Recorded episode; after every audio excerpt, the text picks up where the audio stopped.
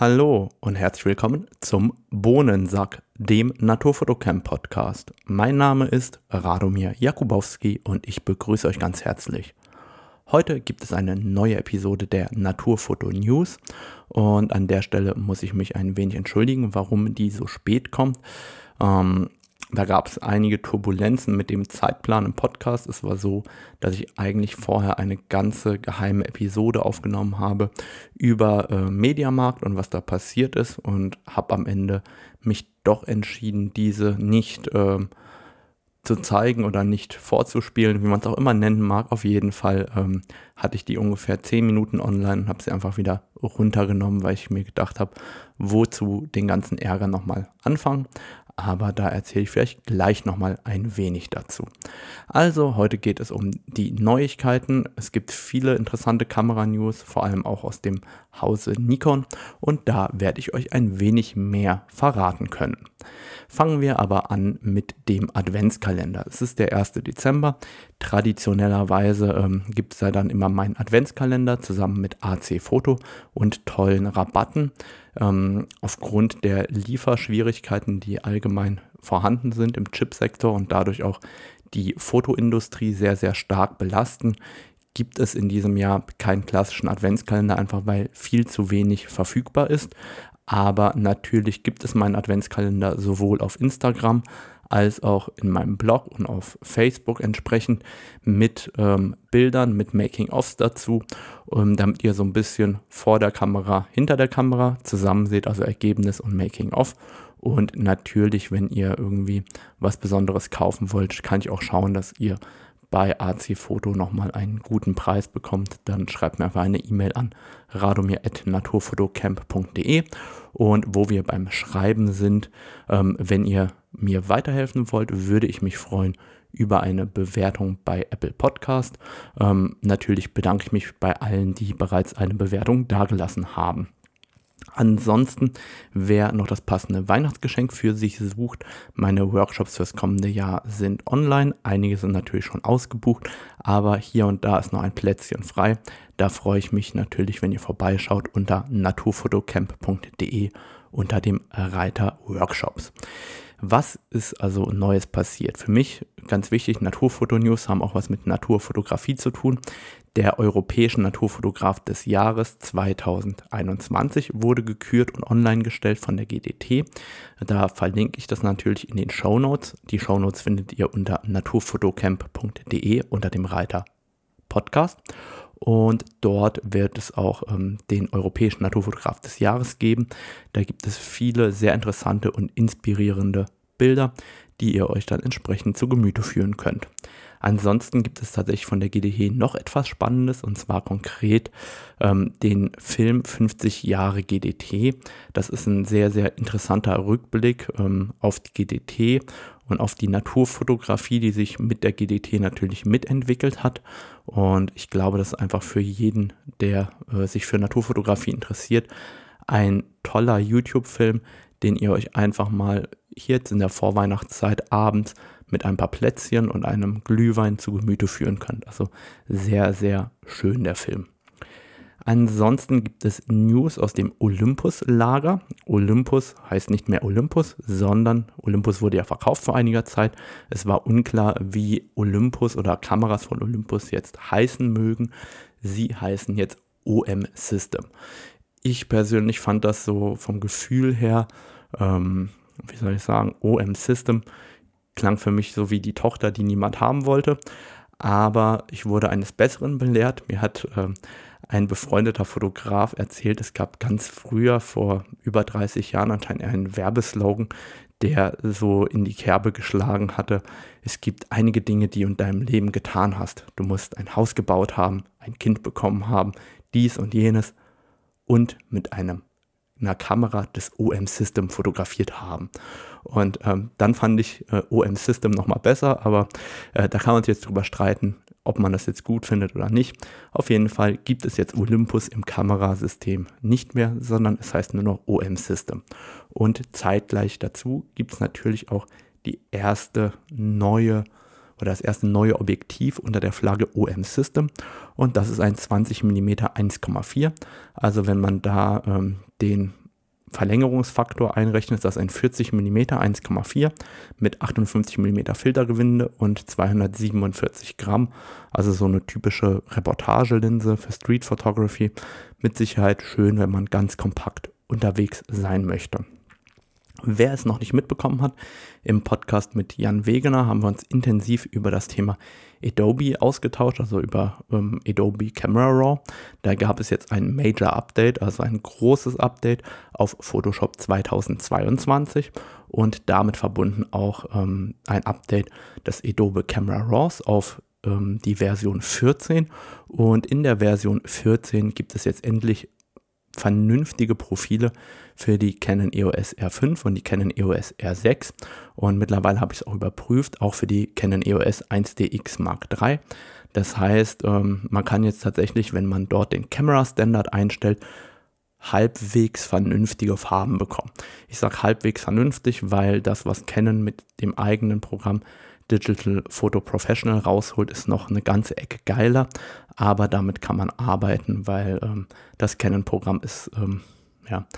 Ich möchte jetzt nicht sagen, warum ich gesperrt werde bei iTunes oder bei Apple Podcast, aber ihr könnt euch denken, wie gut ähm, das die Usability des Canon-Programms ist. Also die ist wirklich nicht besonders dolle. Ansonsten ähm, gibt es damit auch verbunden Profile, unter anderem für das Canon 14 bis 35 mm. Und das heißt für mich ist Adobe damit boah, rehabilitiert so ein bisschen, so dass ich damit sinnvoll arbeiten kann. Das heißt, ähm, da werde ich auch weiterhin mit Photoshop arbeiten. Ansonsten äh, gibt es dort jetzt auch interessante neue Maskierungstools. Da habe ich mich auch mit Jan Wegener ausgetauscht. Also wer oder wen das jetzt in den Details interessiert, der kann ein wenig zurückgehen. Im Endeffekt gibt es jetzt eine Motiverkennung, die funktioniert recht passabel und eine Himmelserkennung, wenn man eben partiell solche Bildbereiche ausarbeiten möchte. Und ähm, von mir nochmal der Hinweis an der Stelle, wenn ihr jetzt ein Bild in Photoshop öffnet, wird es automatisch in 8-Bit geöffnet. Das heißt, wenn ihr das ACR, das Adobe Camera Raw öffnet, dann denkt bitte daran, unten von 8 auf 16-Bit zurückzustellen. Ähm, das sind immer solche Sachen, die mit Updates bei Adobe gerne mal passieren. Und das ist dann ziemlich doof, wenn man das nicht beachtet hat. Ansonsten gibt es News von Canon. Die Canon EOS R3 wurde jetzt ausgeliefert. Ähm, das Canon RF 16 mm wurde auch angefangen auszuliefern. Also da gibt es jetzt die ersten Glücklichen, die da im Besitz des Ganzen sind. Und ähm, es wurde angekündigt eine neue Firmware für die Canon EOS R5 und die Canon EOS R6. Das ist sehr cool, dass da nochmal nachgeliefert wird. Unter anderem wird ähm, die Gesichtserkennung und die Augenverfolgung nochmal verbessert. Dann gibt es verbesserte Körpererkennung und ähm, im Endeffekt ähm, wird dort auch noch dazu kommen, dass man jetzt auch ähm, Vehicle, also ähm, Fahrzeuge und äh, Motorräder im Endeffekt erkennen kann beim Fotografieren. Also anstatt Tiere und Menschen, besser Tiere und Personen heißt es, gibt es dann auch noch Fahrzeuge, die man jetzt neu im Autofokus erkennen werden kann. Und darüber hinaus wird es auch ein Update für den Sucher geben. Und zwar, dass bei langen Ver Verschlusszeiten das Ruckeln weniger wird, beziehungsweise die Sucheanzeige deutlich flüssiger wird. Das ist das, was ich schon öfter in meinen Podcasts erwähnt habe, dass wenn man so lange Verschlusszeiten hat und irgendwie am Bach steht, das Wasser plätschert darunter, dann äh, gibt es im Endeffekt oftmals so eine Art Ruckeln in dem Wasser und da soll jetzt nachgebessert werden. Ich bin gespannt, ob das tatsächlich funktioniert oder ob das einfach nur äh, so eine Mini-Verbesserung ist. Das werden wir dann sehen. Ansonsten gibt es tatsächlich einige News von Nikon. Nikon hat endlich, endlich, endlich, habe ich schon endlich gesagt, auf jeden Fall endlich haben sie die Nikon Z9 angekündigt und zwar mit äh, den ganzen Daten. Und ähm, ich finde, die Nikon Z9 ist sowohl richtig geil als auch Nikon insgesamt an einigen Stellen enttäuschend. Ähm, was kann die Nikon Z9? Also die Specs so ganz am Rande sind 45 Megapixel, 20 Bilder pro Sekunde und ähm, eine spiegellose Kamera, die einen recht großen Formfaktor hat, ähnlich wie die Canon EOS R3. Also das erste Profi-spiegellose Gehäuse von Nikon. Und ähm, fangen wir einfach mal so von den Specs an, was ich interessant finde und was ich gut finde und was ich vielleicht nicht so gut finde. Also 45 Megapixel, schon mal super, ist eine gute Auflösung, finde ich, sowohl für den höher auflösenden Bereich gut geeignet, als eben auch ähm, so im Daily Shooting. Also ich finde 45 Megapixel ist ein ganz guter Sweet Spot für mich persönlich. 20 Bilder pro Sekunde finde ich okay. Ähm, kann meine Canon EOS R5, die die Hälfte kostet, auch. Aber ähm, hier hatte ich irgendwie ein bisschen mehr erwartet. Also die Konkurrenz, die R3 die R und die ähm, Sony A1, die machen ja beide 30 Bilder pro Sekunde und die Nikon Z9 macht eben 20 Bilder pro Sekunde. Ich kann damit leben. Ich bräuchte die 30 Bilder pro Sekunde so selten, dass ich sage, mit 20 kann man eigentlich super leben. Was mich dann interessiert hat, ist, Nikon selber sagt, sie machen bei 20 Bildern pro Sekunde nur Compressed RAW, also ein komprimiertes RAW. Und wenn man sich dann weiter hineinliest, stellt man fest, Nikon bietet nur noch Compressed RAWs in der Z9 an. Und da bin ich wirklich gespannt, wie gut ist das Compressed RAW wirklich, weil wenn man nur noch Compressed RAW schießen kann, dann muss dieses Compressed RAW auch verdammt gut sein. Also meine Hoffnung an der Stelle ist, dass Nikon alles richtig gemacht hat. Davon gehe ich auch ganz, ganz fest aus. Und dass dieses Compressed RAW vermutlich einfach nur vielleicht halb so groß ist als das normale RAW wie vorher und dafür aber genau die gleichen Reserven bietet. Das wäre wünschenswert. Die Nikon-Dateien waren ohnehin immer recht groß. Von daher äh, kann ich mir gut vorstellen, dass das wirklich ähm, richtig gut funktioniert. Ansonsten bietet die Z9 30 Bilder pro Sekunde im JPEG. Das heißt, für diejenigen, die ohnehin nur im Stadion fotografieren in JPEG, bietet die Kamera auch 30 Bilder pro Sekunde und die hat einen Burst Mode mit 120 Bildern pro Sekunde bei 11 Megapixeln. Jetzt äh, werden viele rumheulen und oh, JPEGs mit 11 Megapixel. Ganz ehrlich, äh, 11 Megapixel. Wenn ich so an die Canon EOS 1DS denke, das war die allererste ähm, Spiegelreflexkamera mit Vollformat, die hatte 11 Megapixel und hat damals 16.000 Euro gekostet und war wirklich High-End. Das war so das Hoch der Gefühle, da ging damals gar nichts drüber. Und auch mit 11 Megapixel als JPEG kann man damit mit Sicherheit Dinge realisieren, die vorher eben nicht möglich waren. Jetzt gibt es eine Breaking News bei der Nikon Z9. Es ist die erste spiegellose Kamera, die keinen mechanischen Verschluss mehr hat. Ja, ihr habt richtig gehört, kein mechanischer Verschluss mehr. Das heißt, die sagen, es gibt weder Flickering noch Rolling Shutter. Und das ist schon mal ein wenig gewagt, wie ich finde. Ähm, Rolling Shutter nehme ich ihn direkt ab. Beim Flickering bin ich mir nicht ganz sicher. Ähm, Flickering, damit ihr wisst, worum es geht, da geht es darum, wenn man mit verschiedenen Leuchtmitteln arbeitet und ähm, sich solche Streifen im Bild bilden, weil im Endeffekt die Refresh Rate, also diese Rate, in der sich das Licht, also die Herzzahl, in der das Licht aus der Glühbirne oder aus der LED-Lampe rauskommt, wenn man das im falschen Moment erwischt, bilden sich solche Streifen. Bei der Sony A1 und auch bei der Canon EOS R3 gibt es dafür einen Anti-Flickering-Modus. Das heißt, ähm, dort wird genau mitgemessen, wie diese Phasen im Endeffekt sind und die Verschlusszeit wird dazu angepasst. Das heißt, wenn ihr als Beispiel eine 160. Sekunde eingestellt habt und die Kamera stellt fest, ähm, das flickert so und so, dann kann es eben sein, dass die Canon EOS R3 auslöst mit einer 162,9 Sekunde, weil es dann eben dieses Flickern, diese Streifenbildung im Bild nicht gibt, ähm, anstatt mit einer 160. Sekunde zum Beispiel. Und sehr, sehr interessant ist, dass diese Funktion bei Nikon bis dato nicht vorhanden war in den Vorserienmodellen. Ähm, da wird sich einfach zeigen, ob das mit dem Flickern ein Problem sein wird oder nicht. Und auch hier, ich muss ganz ehrlich sagen, ich kann mir nicht vorstellen, dass Nikon eine solche Kamera rausbringt und dann dort an der Stelle einen Bug reinbaut, weil das wird eine Kamera sein, die wird ganz, ganz viel benutzt werden im Pressealltag. Und im Pressealltag hat man in der Regel richtig, richtig schlechte Beleuchtung von LED-Lampen in der Mischung mit vielleicht noch Glühlampen und ähm, wenn das nicht funktionieren würde, wird die Kamera ja irgendwie für den Anwendungsfall, für den sie gebaut worden ist, vollkommen am Markt vorbei. Das kann ich mir einfach nicht vorstellen. Und dann gibt es, obwohl die Kamera keinen mechanischen Verschluss hat, einen Sensorschutz. Das ist eine Klappe, die fällt runter und schützt einfach den Sensor vor Dreck. Finde ich eine super gute Idee. Ich bin aber hier an der Stelle so ein bisschen enttäuscht, was die Innovationskraft angeht. Da lässt man schon den mechanischen Verschluss weg. Das heißt, man lässt so das Antike der Spiegelreflexkamera wegfallen und dann baut man so einen Sensorschutz rein. Und da hätte ich mir gewünscht, dass man hingeht, so wie das im Videobereich, zum Beispiel bei einer Canon ähm, C300 üblich ist, dass man vielleicht ein oder zwei ND-Filter einbaut und dann, wenn die Kamera ausmacht, fällt einfach der ND-Filter runter.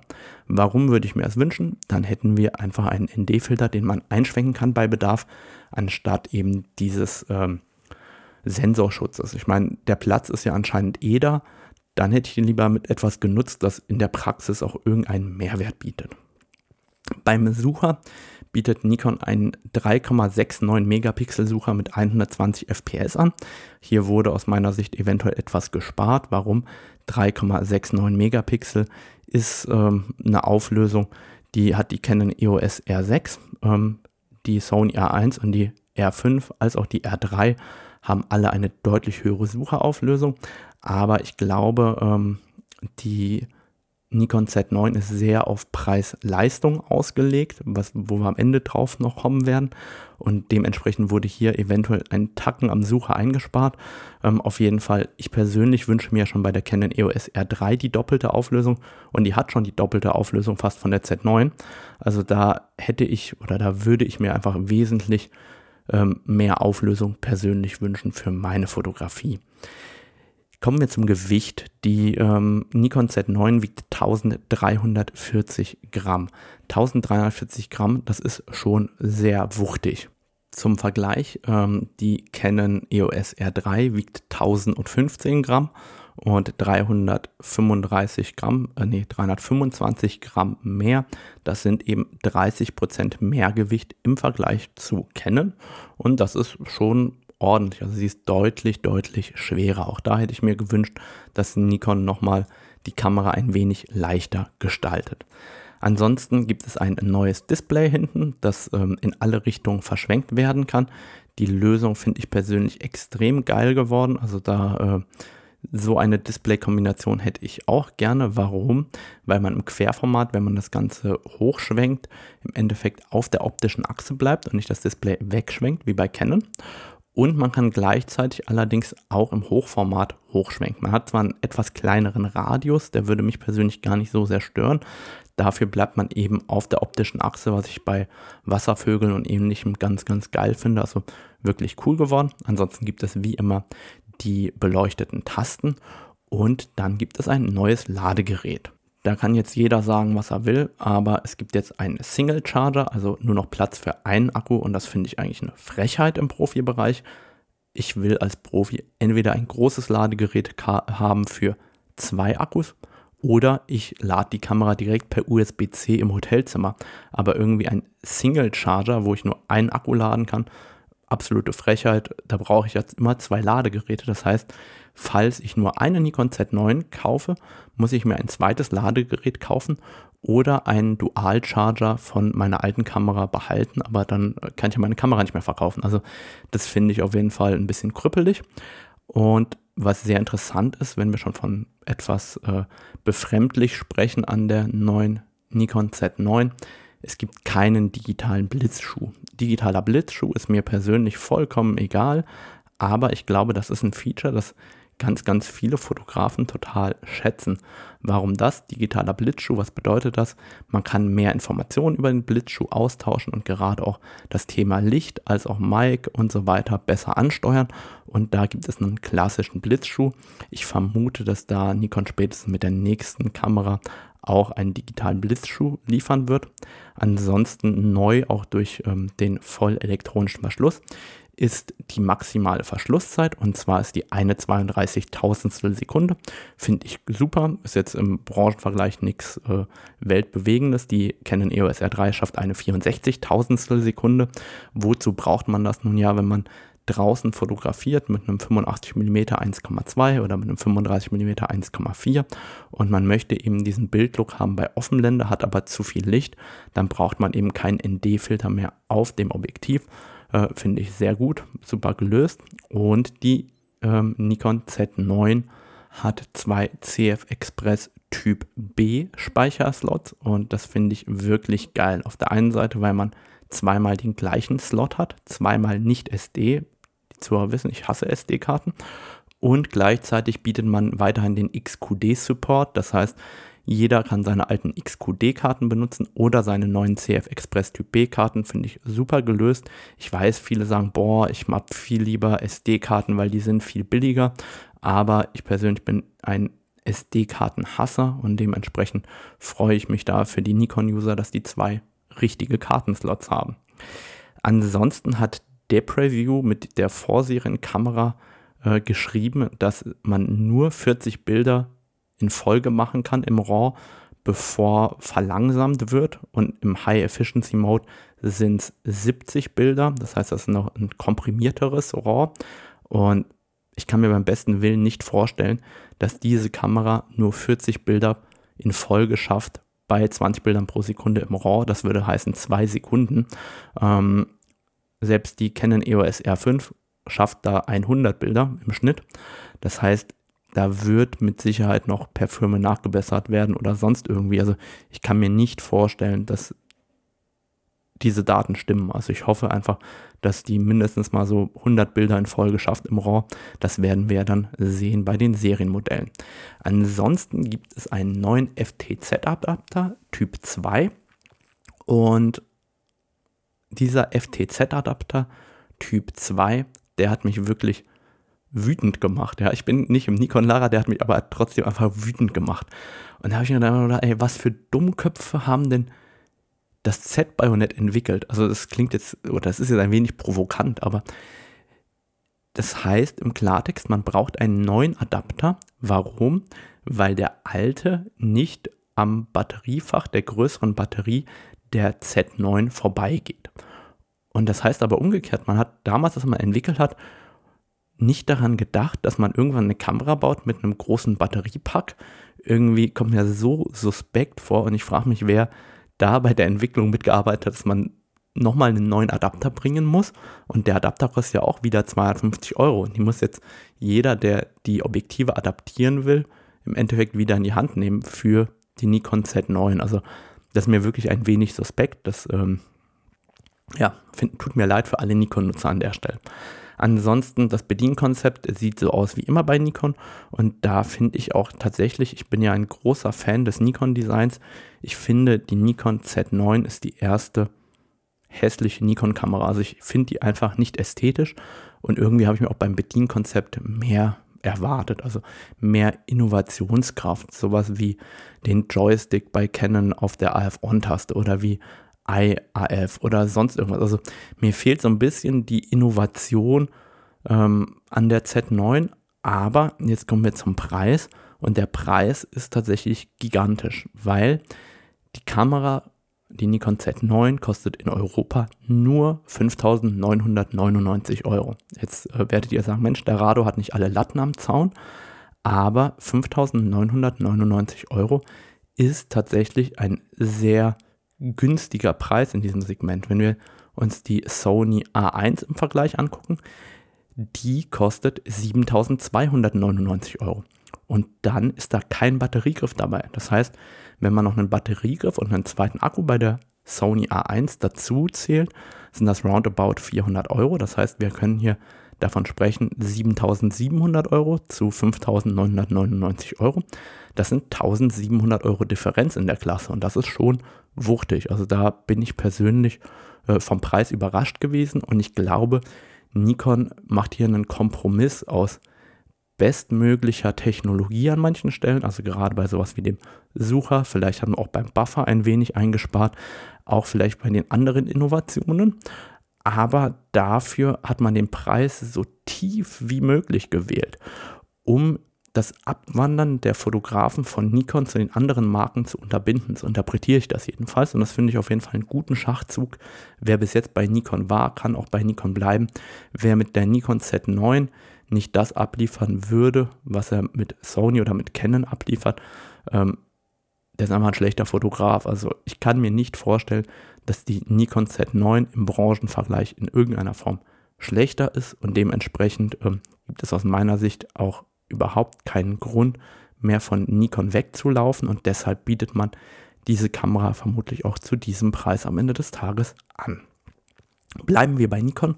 Nikon hat ähm, einige weitere Objektive vorgestellt und zwar das Nikon Z 24 bis 120 mm 4.0 VR und äh, 24 bis, 200, äh, bis 120 mm fand ich schon immer ein geiles Objektiv von der Brennweite, finde ich persönlich. Hätte das auch gerne, hat ein 77 mm Filtergewinde, wiegt 630 Gramm und hat einen maximalen Abbildungsmaßstab von 1 zu 2,6 und wird dabei 1249 Euro kosten. Also wenn es das für Canon gibt, ich würde das direkt kaufen. Ich finde das ein sehr, sehr vielseitiges Objektiv, vom Weitwinkel bis zum leichten Tele. Ähm, ähnlich wie ein 2405, nur eben ein wenig telelastiger. Das würde mir persönlich schon ganz gut gefallen. Der maximale Abbildungsmaßstab macht es sehr, sehr vielseitig. Und wenn das jetzt optisch noch gut wird, dann fände ich das richtig, richtig geil. Aber Nikon hat noch viel, viel mehr angekündigt. Und zwar hat Nikon ein Z 100 bis 400 mm, 4,5 bis 5,6 äh, mit ins Programm genommen und mit den schlechtesten Tierfotos aller Zeiten beworben. Also, sorry, ich bin ja schon jemand, der bei Canon immer sagt, wir hatten da die Werbebilder gemacht, oftmals.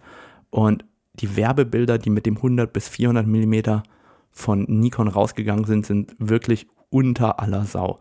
Also ich kann mir nicht vorstellen, dass man keine geileren Bilder mit diesem Objektiv machen könnte, weil ich habe das 100-400 bei Canon immer geliebt. Ich liebe das 100-500 bei Canon und ich wette, das Nikon Z 100-400 ist auf einem ähnlichen Level um, hat ein 77er Filtergewinde, wiegt 1435 Gramm und hat eine maximale Naheinstellgrenze von 98 cm, also 1 Meter bei 400 mm, was ich sehr gut finde, und einen maximalen Abbildungsmaßstab bei 1 zu 2,6.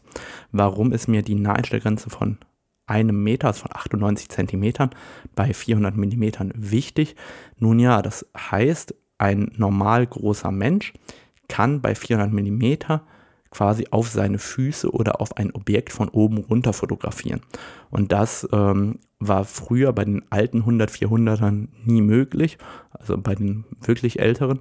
Und jetzt mit den neuen Naheinstellgrenzen finde ich das total geil, weil man mit so einem 100-400 eben auch mal eine Libelle, einen Frosch oder sonstiges fotografieren kann. Das heißt, man kann durchaus auch in den Nahbereich damit vordringen.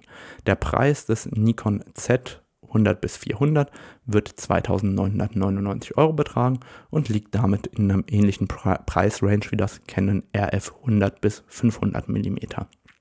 Ansonsten hat Nikon eine Nikon Z 28 mm 2,8 angekündigt, also ein ganz, ganz kleines 28 mm Objektiv mit 52 mm Filtergewinde, wird 155 Gramm wiegen und 279 Euro kosten. Finde ich persönlich total geil. Also 28 mm ist ja so eine Brennweite, die sehr, sehr viele Fotografen gerne nutzen und das Ganze eben mit äh, 155 Gramm Gewicht finde ich total klasse. Also ähm, gefällt mir sehr gut. Ansonsten kündigt Nikon auch ein Firmware-Update für die Nikon Z5, Z6, Z7 und Z50 an und da soll der Autofokus deutlich verbessert werden. Und ja, ihr habt richtig gehört, Z6 und Z7. Die Z6 Mark II und die Z7 Mark II ist nicht dabei. Und da fällt mir auf, eigentlich äh, benenne ich die Kamera die ganze Zeit falsch oder die Kameras von Nikon falsch.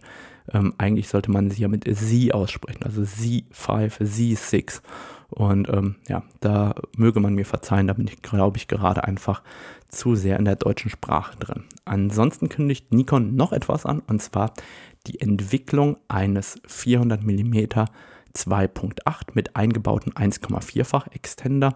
Erstmal super schön, dass Nikon da ein 400 mm 2,8 baut mit einem eingebauten Extender.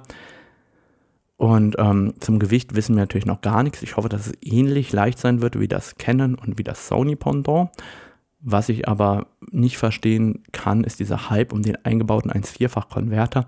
Ich hätte das geil gefunden, wenn man das gemacht hätte vor zehn Jahren, als das Canon 200 bis 400 mit dem eingebauten Extender kam.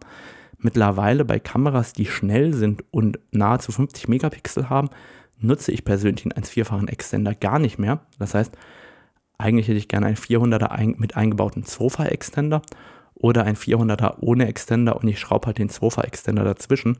Aber den 1,4-fach Extender, den verwende ich in der persönlichen Praxis überhaupt nicht mehr. Und jetzt kommen wir zum Punkt, warum ich von Nikon enttäuscht bin. Und zwar hatte Nikon angekündigt, ganz, ganz großspurig, das war Ende April, Anfang Mai, ich hatte den Naturfoto-News drin, sie hatten angekündigt, bis Ende des Jahres haben wir 30 Z-Objektive auf dem Markt. Ich habe damals schon gesagt, das glaube ich Nikon nicht.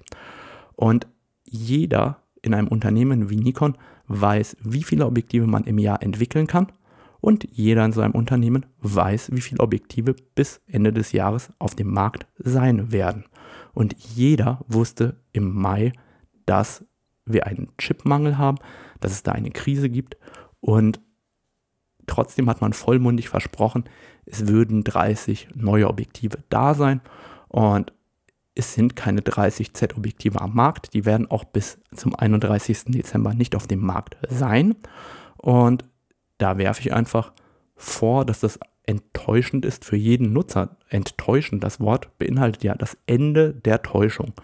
Und das finde ich einfach offen gesagt scheiße, dass wenn alle in einem Unternehmen das wissen müssten, man im Marketing sowas eben raushaut. Also es äh, war ja im Endeffekt auf allen News-Seiten und das äh, finde ich tatsächlich, obwohl ich großer Nikon-Freund bin, extrem negativ an der Stelle. So, kommen wir mal zu anderen Marken. Nikon hat ja wirklich viel rausgehauen und ich hoffe, dass Nikon damit auch sehr, sehr gut im Markt bleiben kann. Und dann kommen wir zu Sony, denn auch Sony hat etwas Neues angekündigt, und zwar die Sony A7 IV.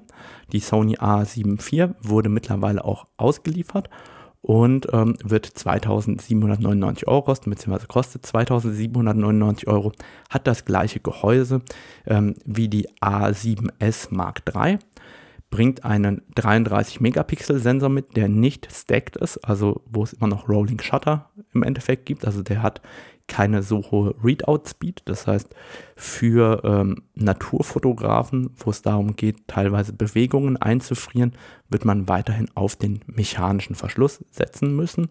Ähm, die Sony A7 IV hat auch das neue Sony-Menü, was ich super finde, hat den Beyond ZXR ähm, Prozessor im Endeffekt verbaut, hat ähm, einen verbesserten Augenautofokus, der nicht ganz so gut sein soll wie bei der Sony A1. Würde mich auch wundern, wenn ähm, das große Flagship einen schlechteren Autofokus haben würde als die Sony A7 IV und hat einen Dual Memory Slot für Typ A Speicherkarten, also CF Express Typ A und SD-Speicherkarten und einen zweiten nur mit SD. Also da wurde auch nochmal eingespart. Es gibt quasi einmal den schnelleren Speicherkartenslot und einen SD-Kartenslot. Auch hier hätte ich mir wieder gewünscht, einfach zwei von diesen Typ A und SD. Aber vermutlich kosten die so viel Kohle, dass man gesagt hat, okay, komm, wir sparen hier an der Stelle ein bisschen ein, weil man den Preis einer A7 IV eben im Markt gerne so gering wie möglich halten möchte. Was mich so ein bisschen enttäuscht hat an der Sony A7 IV, ist, sie wird mit 10 Bildern pro Sekunde angegeben, aber in der Praxis schafft sie 6 Bilder pro Sekunde in dem Moment, wo man ein unkomprimiertes RAW haben will. Das heißt, nur in Compressed RAW oder in JPEG schafft die Sony A7 IV 10 Bilder pro Sekunde. Und wer volles Uncompressed RAW schießen will, der kommt eben nur auf sechs Bilder pro Sekunde. Und das finde ich persönlich einfach zu wenig. Also ähm, vor fünf Jahren wäre das okay gewesen. Heute finde ich das eigentlich zu wenig für mich als Naturfotografen. Und dann ähm, gibt es noch eine zweite, meiner Meinung nach, Enttäuschung. Und zwar das Display. Das Display hat eine Auflösung von nur 1,03 Megapixel. Zum Vergleich die deutlich günstigere Canon EOS R6, ähm, also jetzt ähm, abzüglich Cashback und so weiter, kostet ja die Canon EOS R6 knapp 500 Euro weniger als die A7 IV. Und selbst die R6 hat 1,68 Megapixel, also ähm, ein deutlich höher auflösendes Display. Also da, ich, ich frage mich immer, warum Sony so komische Displays verbaut. Also das kann mir äh, keiner erklären, also zumindest kann ich mir das nicht erklären, warum Sony da keine besseren Displays reinbaut. Also insgesamt finde ich die Sony A7 IV eine wirklich geile Kamera. Warum? 2800 Euro, guter Autofokus, 33 Megapixel reicht für fast alles aus, was man machen will, sowohl für den Landschaftsfotografen als auch für den Hochzeitsfotografen, als auch für den eine Pressekonferenz fotografiert. Also es ist eine Kamera, die fast alles erschlägt.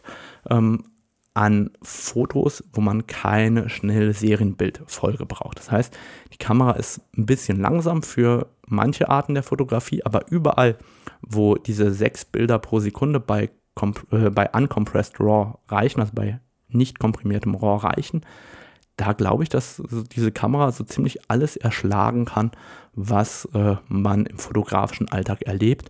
Und deshalb finde ich das für den Preis auf jeden Fall eine sehr, sehr geile Kamera. Da hat Sony wirklich abgeliefert, kann man nicht anders sagen. Pentax, ja, Pentax gibt es immer noch. Und Pentax hat ein 21 mm 2.4 ED Limited DCWR angekündigt. Also im Endeffekt ein 21 mm Objektiv für 1400 Dollar in einer Limited Edition. Ähm, Pentax haut so viele Limited Edition Objektive raus, dass ich mir gar nicht vorstellen kann, dass jemand mit normalen Objektiven fotografiert, die nicht limitiert wären. Ähm, also irgendwie bei denen ist Limited sowas von aufgebraucht. Ähm, also keine Ahnung, ich, ich weiß auch nicht, wer mit Pentax fotografiert. Ich finde, Pentax ist ein geiles System. Ich habe selber mit Pentax angefangen und habe noch eine ähm, Pentax Spiegelreflex mit eingelegtem Film hinter mir liegen. Das war meine erste Kamera, die werde ich auch niemals hergeben. Habe da eine große Sympathie, aber ähm, mit der Entscheidung zu sagen, wir bauen nur noch Spiegelreflexkameras, damit haben sie sich, glaube ich, schon ein wenig ins Ausbegeben. Ansonsten Samyang kündigt einen 12 mm 2,0 für Fuji X an, finde ich eigentlich relativ cool, wird 213 Gramm wiegen und 62 mm Filter bedienen, gleichzeitig Autofokus haben. Eine Fuji hat einen Verlängerungsfaktor von 1,5, also aus den 12 mm werden im Endeffekt 16 mm. Eigentlich eine coole Brennweite für Landschaftsfotografie. Wenn das optisch gut ist, wovon ich einfach mal ausgehe, ähm, ist das auf jeden Fall eine interessante Linse für die Fuji-Nutzer. Dann kündigt Panasonic ein 35 mm 1.8 für L-Mount an, also für die L-Mount Alliance. Und das kann man dann mit einem 67 mm Filtergewinde betreiben. Hat oder wiegt nur 295 Gramm und wird 700 Dollar kosten. Also ähm, sehr, sehr ähnlich auch zu dem Canon 35 mm 1.8. Ähm, auf jeden Fall ein Butter- und Brotobjektiv, das sehr, sehr gut verkauft werden wird in diesem System. Also sehr, sehr gut immer in Relation dazu, wie viele Kameras auf dem Markt tatsächlich sind mit diesem Mount.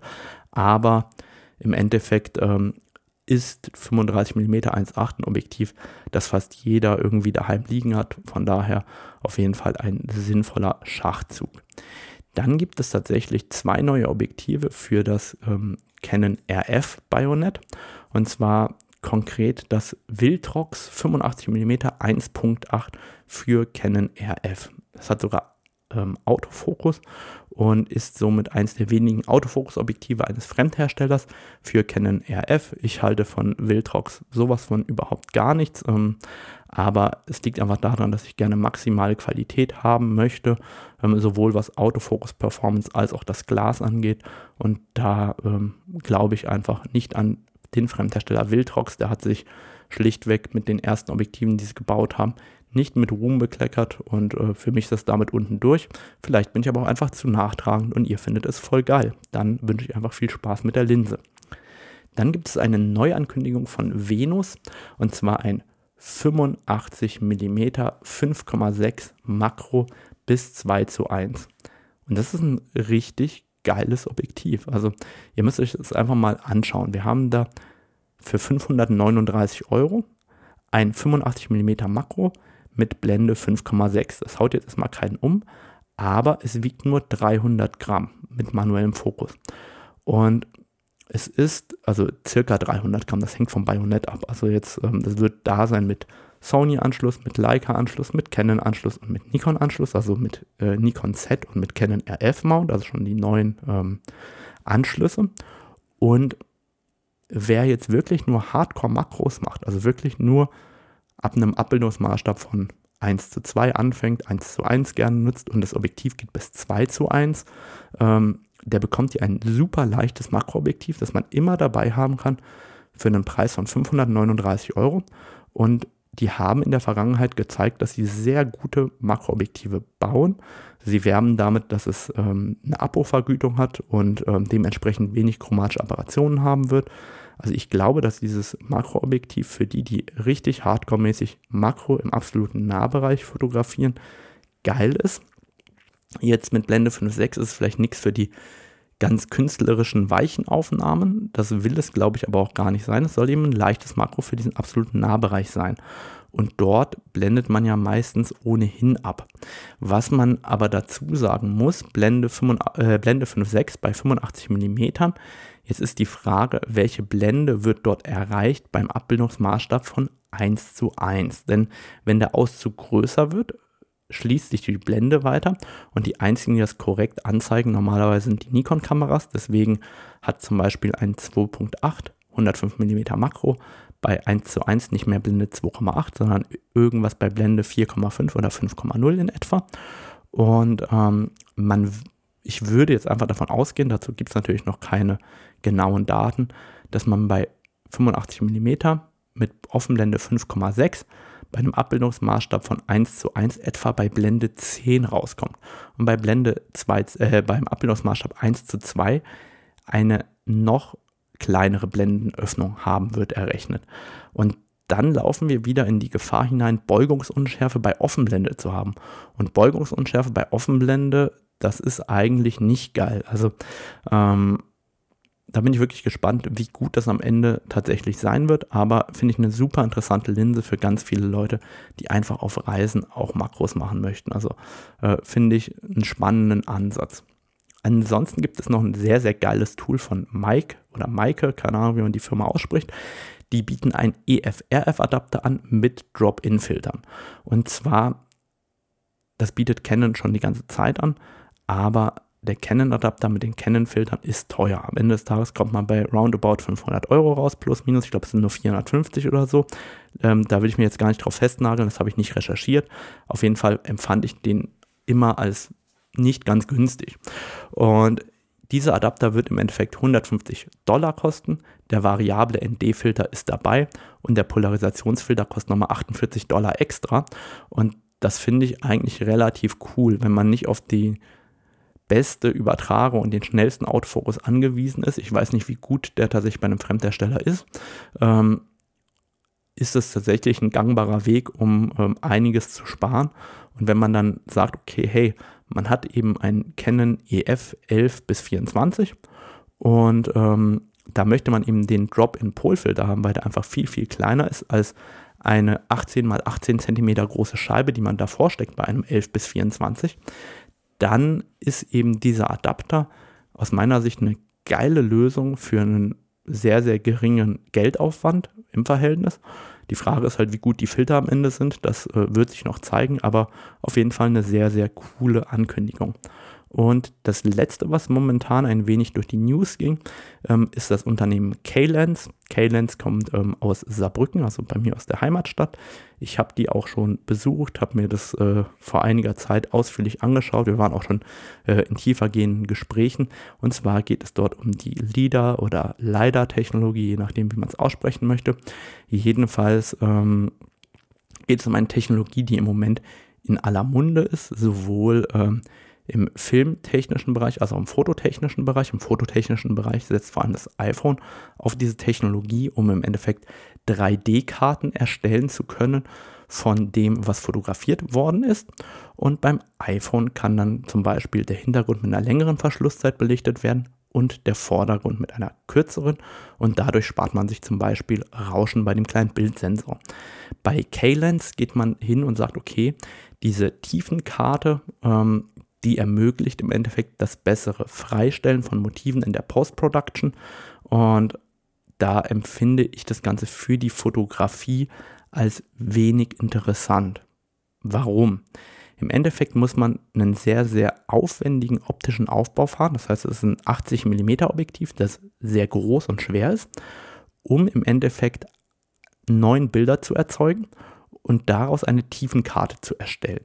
Und jetzt haben wir den Nachteil, dass wir nur ein Neuntel der Auflösung des Sensors rausbekommen und die dann interpolieren müssen.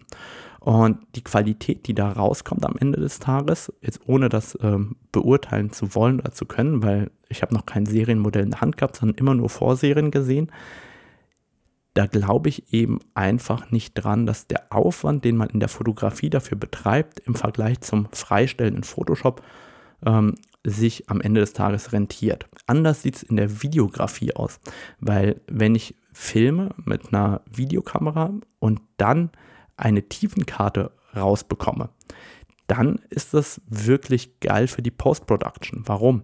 Stellt euch mal vor, ihr habt irgendwie einen Film, da laufen ja 24 Bilder in der Sekunde ab und keine Ahnung, da laufen jetzt zwei Leute auf mich zu und von hinten kommt eine Eule angeflogen, wir sind hier bei Harry Potter und die fliegt dann hinter dem einen erst vorbei, hinter dem einen Menschen und dann zwischen den beiden durch. Dann könnte man über diese Tiefenkarte sehr, sehr einfach in der Nachbearbeitung sagen, okay, das sind die Personen und wann muss sozusagen die Eule verdeckt sein von dem Menschen, wenn sie dazwischen durchfliegt. Und das heißt, hier würde dieses Objektiv den Aufwand, den man in der Post-Production hat, wirklich minimieren und damit bares Geld sparen. Das heißt, im Videobereich kann ich mir dieses Konzept sehr gut vorstellen.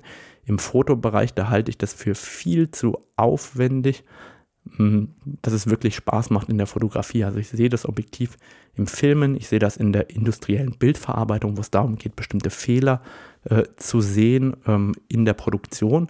Da sehe ich sowas. Aber jetzt beim reinen Fotografen, der sich Zeit sparen will, um ähm, irgendwie ein Model frei zu rendern, da sehe ich das eben beim besten Willen nicht. So, das war's für heute auch schon. Das waren ziemlich lange Naturfoto-News. Sorry, dass es so lange gedauert hatte, bis die wieder rausgekommen sind. Die Shownotes mit den Links findet ihr wie immer unter www.naturfotocamp.de unter dem Reiter Podcast. Und vergesst bitte nicht, eine nette Bewertung auf iTunes bzw. bei Apple Podcast dazulassen. Und dann wünsche ich euch natürlich viel Spaß beim Fotografieren und eine schöne Vorweihnachtszeit. Bis dann. Tschüss.